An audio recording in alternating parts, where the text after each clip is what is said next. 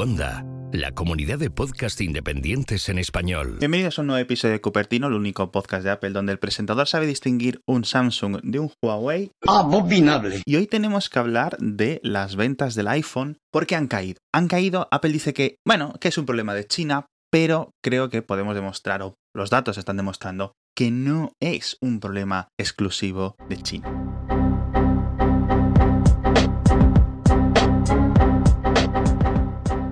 Aunque haya consultores como IDC, por ejemplo, que han confirmado que dicen, afirman que las ventas del el iPhone han caído por su alto precio, yo no estoy tan seguro o no diría que sea el, único factor ¿no? que ha tenido en cuenta durante el último trimestre, el trimestre navideño, esta caída de ventas comparadas con las del iPhone 10, con el iPhone 8, ya digo, de finales de 2017. Pero sí es cierto que hay una caída, sí es cierto que hay una caída mucho más allá de China. Es cierto que hay una desaceleración del mercado de, smartphones, de las ventas de smartphones, porque cada vez los usamos más, y obviamente los iPhone se usan aún más que el medio, que el smartphone medio. Es decir, por ejemplo, si el smartphone medio se está utilizando durante 30 meses en las manos de su comprador, pues un iPhone podemos asumir que puede ir más allá, 34 meses, 36 meses, ¿no? Son cifras muy altas porque la gente quiere realmente exprimir al máximo el precio que ha pagado por el terminal. Esto no quita que el iPhone o el trimestre de ventas del iPhone 10S, de ventas iniciales del 10S, del 10R y del 10S Max, hayan quedado por debajo, hayan tenido un rendimiento muy inferior al del mercado general de ventas del iPhone. Por ejemplo, a nivel mundial, las ventas cayeron un 7%, pero las del iPhone cayeron un 15%. En Europa, la misma tendencia, en Reino Unido, en China, en España, en Tailandia, en Japón, Japón que es el mercado donde el iPhone tiene mayor cuota de mercado. ¡Al loro! Seis o casi seis de cada diez japoneses que compran un móvil compran un iPhone. Recordemos lo difícil que fue para Apple romper, ¿no? Poder entrar a fondo en el mercado japonés gracias a la potentísima industria que tienen allí. Y también ha pasado lo mismo en España, que es el dato o digamos lo que me quiero meter en vereda en este episodio.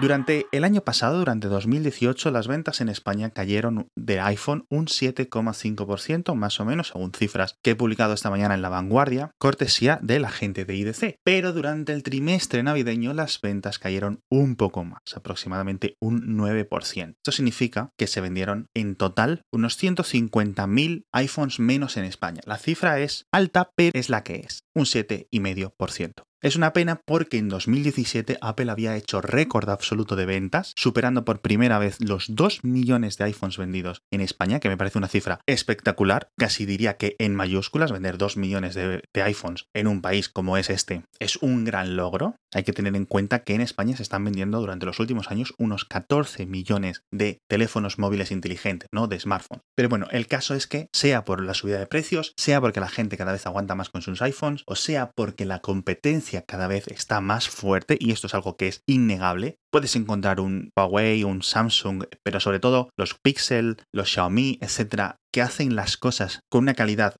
mucho más similar a la del iPhone e incluso superior en algunos aspectos. Esto era algo que hace tres años no ocurría. Tú comprabas un iPhone 6 y sabías que tenías el mejor teléfono del mercado sin ninguna duda y sin ningún tipo de miramientos, ¿no? Ahora, con el iPhone 10S, no tienes esa sensación. No tienes una sensación de decir, tengo el mejor teléfono del mercado y mi dinero está súper bien invertido. El dinero puede estar súper bien invertido, al final esto es subjetivo, pero sí es cierto que tienes teléfonos muy similares y en algunos casos mejores a lo que ofrece Apple por muy poco o por mucho menos dinero. Esto, claro, obviamente no afecta tanto a la gente que está súper metida en el ecosistema de iPhone, en el ecosistema de iOS. Por ejemplo, si tienes un Apple Watch, pues no vas a dejar tu iPhone por comprarte un Google Pixel, porque tu Google, tu Apple Watch se queda completamente fuera de, de sentido, ¿no? Pierde todo para ti. Con lo cual, este tipo de cosas van atrapando a la gente dentro del ecosistema de iOS. Es las suscripciones, el Apple Music, las cuentas de iCloud, los videojuegos. Obviamente, si te has gastado un montón de dinero en un videojuego en el iPhone,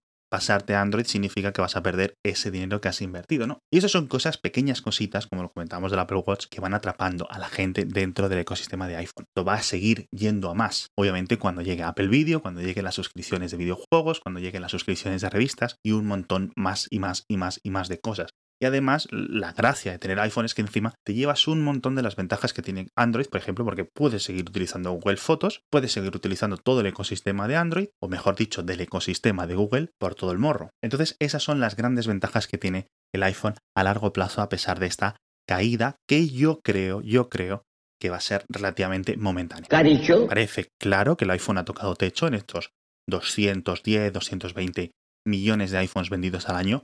Parece muy difícil que vaya a crecer más allá de esa cifra, que ya lleva 3-4 años parado ahí. Pero bueno, Volviendo al tema de España, a pesar de esta caída de ventas, sí es cierto que Apple lo comentó. Hemos hecho récord de ventas en España, pero no ventas de unidades, obviamente, son ventas en euros, es decir, de los ingresos. Con lo cual, las matemáticas para Apple y Apple, siendo Apple, le están funcionando. Ellos no ven ningún problema. Es decir, vale, ok, estamos vendiendo un poco menos de móviles, pero estamos ganando más dinero. Al final, la ecuación para Apple es la misma que hace una década, es lo de siempre.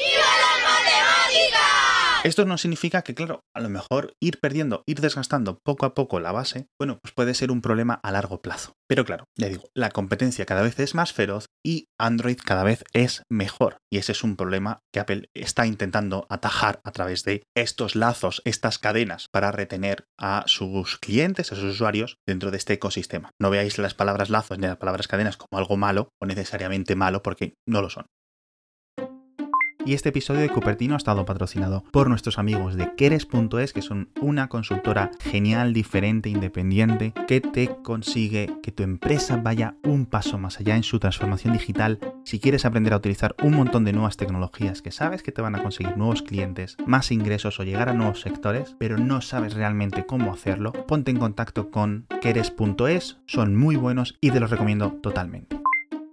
Otras cifras muy interesantes para Apple en España. Ha vendido más iPads, ha vendido un récord de iPads, ha vendido 520.000 iPads en un año. No es la empresa que más tabletas vende en España, esa sigue siendo Samsung, pero sí sigue creciendo y sigue llevándose la mayor parte de los euros, ¿no? Gracias al aumento del precio medio que ha tenido el iPad en España, digo la misma forma que el iPhone, gracias al iPad Pro, etcétera, etcétera, etcétera. Y lo hemos visto, Apple tiene la mejor eh, gama de tabletas, es decir, no hay casi o no hay nada mejor realmente, sin el casi no hay nada mejor realmente que un iPad, un iPad Pro o un iPad mini en sus diferentes, ¿no? En sus diferentes segmentos. Además ha subido la cuota de Mac, cada vez vende más Apple Watches España, van teniendo más ingresos incluso, obviamente, de iCloud, de suscripciones, de Apple Music, etcétera, etcétera. Es decir, los números están creciendo, pero las unidades están reduciéndose, al menos las del iPhone, que es el negocio más duro de Apple. Entonces, más allá de que venga, por ejemplo, una crisis financiera grandísima, que es una posibilidad, no una probabilidad muy alta, no sé yo a nivel financiero, a nivel económico, cómo de probable es, pero sí es cierto que está ahí, ¿no? Está en el ambiente, parece que en China está ocurriendo, y es cierto que el crecimiento en Europa está empezando a frenarse de forma amplia. Entonces, ¿qué es lo que ocurriría con las ventas del iPhone, sobre todo a estos precios, si volviéramos a un escenario, quizás no de crisis, pero de desaceleración económica, de fuertes aumentos del desempleo, etcétera? Bueno, pues Apple a lo mejor debería de ajustarse. Recordemos que el iPhone ha existido durante sus últimos 10 años, que son los que han pasado desde su nacimiento 2007, bajo un periodo constante, salvo el periodo de 2008-2009, de crecimiento mundial brutal. ¡Correcto! Por ejemplo, en Estados Unidos creo que el, PIB per cápita del estadounidense medio ha aumentado como un 20% en estos 10 años, con lo cual un iPhone relativamente o un poquito más caro en dólares no les afecta. De hecho, Apple está vendiendo creo que como 80 millones de iPhones cada año en Estados Unidos. Es una barbaridad lo que está vendiendo. Pero sí es cierto que Apple va a tener que ajustarse, digo, a esta nueva competencia china porque si no le va a pasar lo que le está pasando un poco a Samsung, que se la están comiendo por los pies. Por ejemplo, Samsung en España ha caído un montón en ventas, ha perdido un millón de unidades menos en 2018 comparado con 2017. Un millón menos de smartphones que se han ido principalmente tanto a Xiaomi como a Huawei como a otros. Y esta tendencia que está ocurriendo en España está ocurriendo en todo el mundo a Samsung. Uy, uy, uy. Sigue siendo la marca que más vende, pero cada vez le pisan más los pies a otros fabricantes. Estoy hablando a nivel mundial, a nivel español ya es Huawei la compañía que más iPhones vende e incluso Xiaomi ha superado en ventas al iPhone. Obviamente, pues por ejemplo, Xiaomi ofrece teléfonos con un precio medio de venta aproximadamente cuatro veces inferior al que Apple ofrece sus iPhone, pero sí es cierto que está teniendo un crecimiento explosivo, abierto como 30 tiendas en cuestión de un año, mientras que, por ejemplo, Apple lleva 6 o 7 años sin abrir ninguna tienda nueva en España. Esto es una gran duda que a mí me corroe, es decir, ¿qué está pasando con las Apple Store en España? Están muy llenas, cuesta mucho pedir una cita y no abren nuevas tiendas, no hay nuevos mercados. ¿Qué significa esto? ¿Qué significa que ellos no ven un crecimiento del mercado o que no les merece abrir tiendas o cómo es lo que está ocurriendo? Esa es una de las grandes dudas que yo tengo con respecto a lo que está ocurriendo con el iPhone en España. Y la verdad creo que esto es todo lo que os quería decir. Ha sido unos datos que creo que os hayan resultado tan curiosos como a mí. Llevo mucho tiempo persiguiendo, pudiendo publicar, pudiendo hablar públicamente de estos datos, de estas cifras. En muchas ocasiones los había podido conseguir, pero no me dejaban publicarlos o no eran públicos realmente. Estos datos que creo que ilustran muy bien cómo se está moviendo el panorama de móviles en España y sobre todo que a mí lo que más me interesa son las ventas del iPhone. Vamos a ver si esto de 2018 es un bache en el mercado, si es un inicio de una nueva tendencia a la baja de ventas, pero que de crecimiento de ingresos. Es decir, vendo menos, pero como los vendo más caros, pues al final recupero el dinero. Y hasta aquí este episodio de Cupertino, el podcast sobre Apple creado por un servidor, por Alex Barredo, y producido por Pedro Jorge Romero. Si quieres mucha más información tecnológica, todos los días de lunes a viernes puedes suscribirte a Mixio, tanto en podcast como en boletín, y estar al tanto de toda la información. Muchas gracias por acompañarnos y hasta el próximo episodio.